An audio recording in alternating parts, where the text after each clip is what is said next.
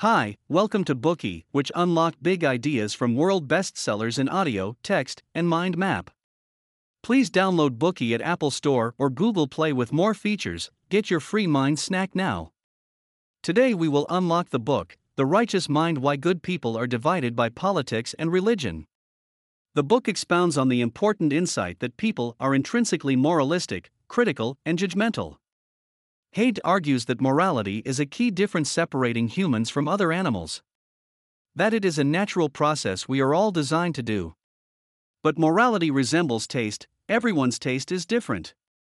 Taste is influenced by people's background, how, where, and when they were brought up. Differentiated moral taste means that people often can't conceptualize another person's morality. Lack of mental, emotional, or moral empathy and lack of understanding makes it easy for people to be hostile to one another. Blind self righteousness amplifies their moral conviction. The book's American author, Jonathan Haidt, is famous for his work in social and positive psychology, specializing in moral psychology, business ethics, and complex social systems. First published in 2012, this is his second book.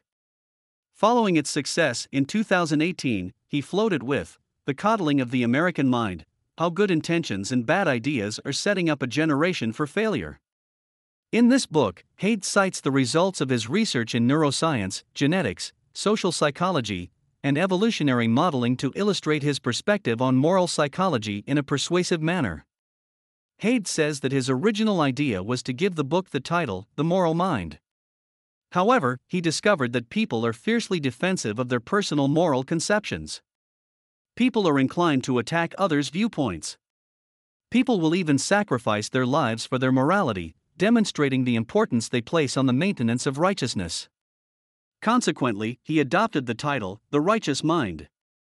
Haidt describes morality as an extraordinary human capacity, allowing people without blood ties to collaborate in large groups. Such groupings make civilization possible. But because of this group nature, different moral opinions engender varying degrees of isolation and exclusivity. Haidt argues that moral confrontations, political divisions, and even ethnic conflicts spring from this underlying cause the bonds within moral groups. Now, we will explain the significant aspects of the righteous mind in three parts, corresponding to Haidt's three principles of moral psychology. Part 1 Intuitions come first, strategic reasoning second. Part 2 There's more to morality than harm and fairness. Part 3 Morality binds and blinds. Part 1 Intuitions come first, strategic reasoning second. In his book, Haidt explains that his research analysis found that moral judgments following an event split in two ways. One part is the immediate reaction, based on intuitions arisen from direct perceptions. The other part is based around the interpretation of our perceptions. Such personal interpretations are often considered by oneself to be rational. In this framework, moral judgment is a process led by intuition and followed by strategic reasoning.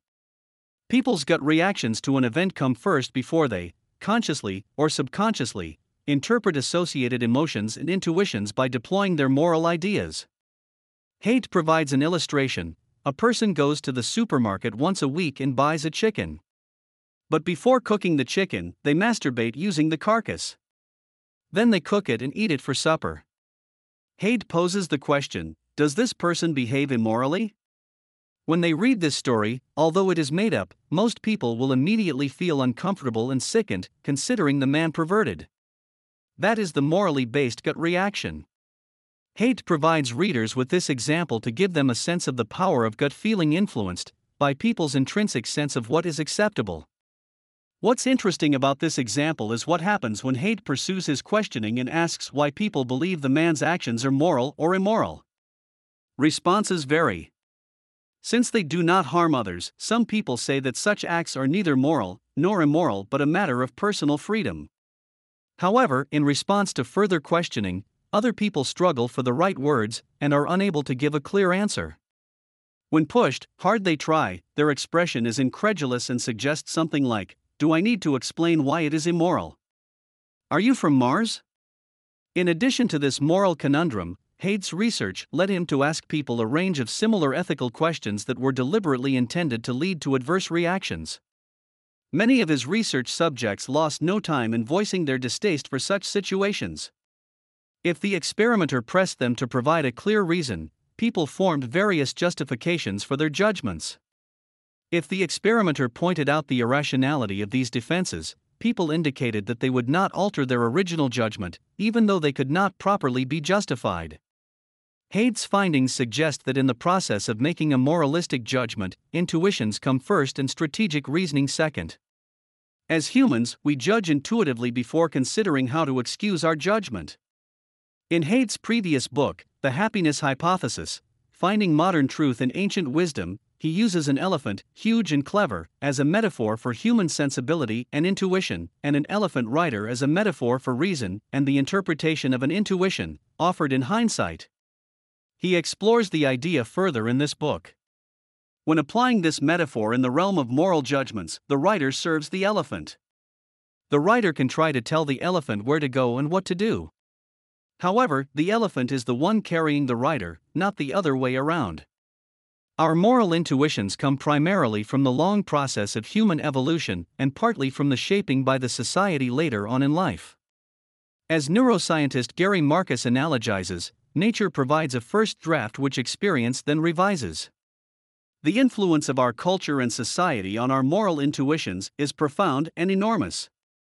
Fondness or distaste about something projected by others influences our intuitions at all times.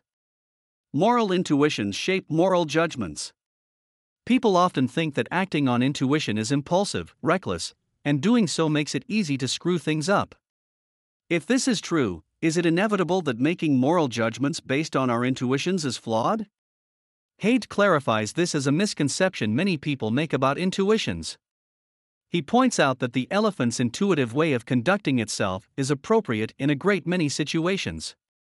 So, intuition can be an efficient and accurate means of doing things that also preserves our conscious mental resources.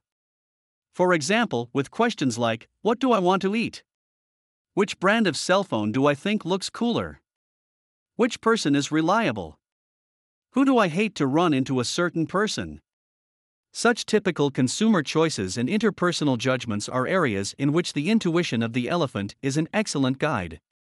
It benefits the rider to go along with it, not fight against it because it is an efficient shortcut our brain has evolved over time.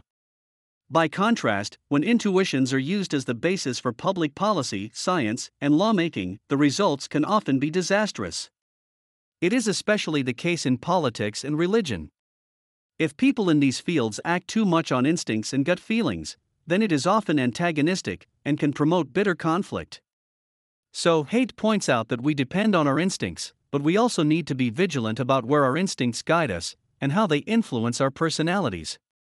Having considered the role of the elephant, let's touch on the rider, our reason. Some argue that facts and truths are the stuff of reason. But reason is often brought to the service of intuition, justifying its guiding principles. It follows a snap judgment rather than coming before the judgment. Haidt suggests that there comes the point when the writer feels that preserving reputation is more important than the relevant facts. Once a reputation becomes tarnished, it is human nature to justify what we believe to be the case rather than acquiesce to the truth, compromising our reputation. Haidt provides an example from his own experience. His wife, Jane, had asked Haidt not to put dirty dishes on the counter because she used the area to prepare baby food for their child. To Haidt, his wife's tone sounded like an accusation. So, almost before she had finished what she had to say, Haidt blurted out a justification that he had put the dishes there because the baby started crying and their elderly dog was barking to go out. Torn between these two pressing calls on his attention, he had at that moment needed to leave the dirty dishes on the counter. Hearing his explanation, his wife understood. She accepted his explanation as a good reason to have done something disagreeable. Later, when writing an article on moral psychology, Haidt realized that although the baby had cried and the dog had barked, these things did not coincide, nor did they, in fact, occur at the time when he had placed the dishes on the counter. The justification was an excuse containing elements of deception. Therefore, he was a hypocrite and a liar. He automatically lied. Instinctively, he wanted to preserve his good image. From Haidt's perspective, people are skilled at justifying themselves and not so good at being rational. We have evolved into inner lawyers rather than inner scientists. When his wife blamed him, Haidt's belief that he was innocent was genuine. He called on his rational abilities to justify his actions, and, in a matter of seconds, his reason helped him to generate a convincing explanation in his own defense. Had he not been writing an article on moral reasoning at the time, he would never have been aware of the irregularities in his deception, nor discovered that he was a master liar. As you can now understand, without even being aware they are doing so, justifying the elephant's intuitions is what the elephant writer does.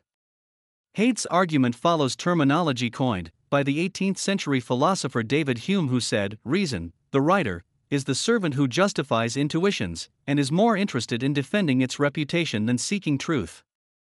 Why do we want to preserve our reputation? The cause lies in our nature as social animals. The way others in our social group perceive us has been vital throughout history and remains so today. Sometimes, reputation can be a matter of life and death. The metaphorical elephant rider may have good intentions, but their tendency to defend their intuition can be so pronounced that the voice of reason is not as objective as we might like to think. Therefore, we need to be vigilant where our intuition takes us, and be aware that our supposed rationality may actually be self righteousness. That concludes our content for the first part of the book. Let's recap. When people make moral judgments, intuitions often come first and strategic reasoning second. In the metaphor of the elephant and the rider, the elephant is making intuitive moral judgments, and the rider is making excuses to justify those judgments.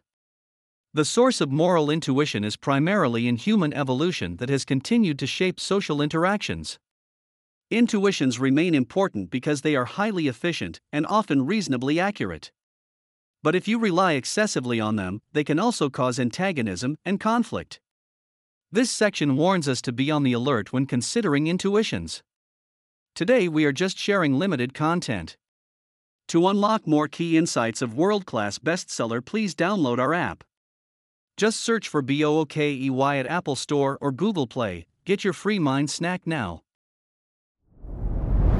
Dir hat dieser Podcast gefallen? Dann klicke jetzt auf Abonnieren und empfehle ihn weiter. Bleib immer auf dem Laufenden und folge uns bei Twitter, Instagram und Facebook. Mehr Podcasts findest du auf meinpodcast.de.